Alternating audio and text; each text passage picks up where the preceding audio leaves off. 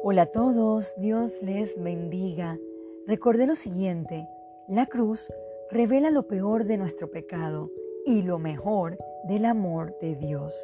El tema de hoy es, por su sangre fue pagada nuestra deuda. Jesús, con su muerte en la cruz, nos reconcilió de la muerte espiritual. Acompáñeme a Efesios 2.12. En aquel tiempo estaba sin Cristo, alejados de la ciudadanía de Israel y ajenos a los pactos de la promesa, sin esperanza y sin Dios en el mundo. Hoy por hoy, muchos viven muertos espiritualmente, llevados por la corriente de este mundo, sometidos a pensamientos y acciones carnales que batallan en su contra. ¿Qué acciones, pensamientos, personas o cosas lo están separando de esa reconciliación con Dios? Amor al dinero, malas amistades, deseos de la carne, vanagloria de la vida o falta de amor propio. Sepa que ya Dios pagó esa deuda en la cruz. Busquemos también Efesios 2, el 13, 16 al 18.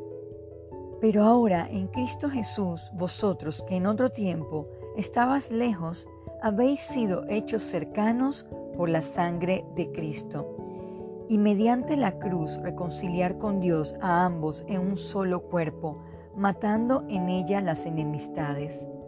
Y vino y anunció las buenas nuevas de paz a vosotros, que estabais lejos, y a los que estaban cerca, porque por medio de él, los unos y los otros tenemos entrada por un mismo espíritu al Padre.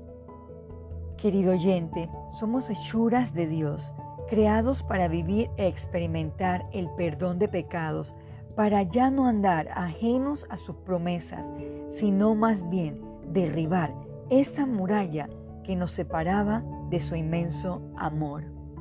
¿A quién le debe su vida? La salvación solo se lo debemos a Jesús, en quien tenemos seguridad y plena confianza por medio de la fe.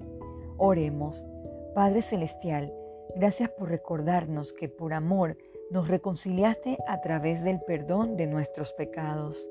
Agradecemos habernos librado de esa condenación o esclavitud, que tengamos vidas agradecidas por ese inmenso amor y por haber saldado esa deuda a nuestro favor. Todo esto se lo pedimos en el nombre de Jesús. Amén.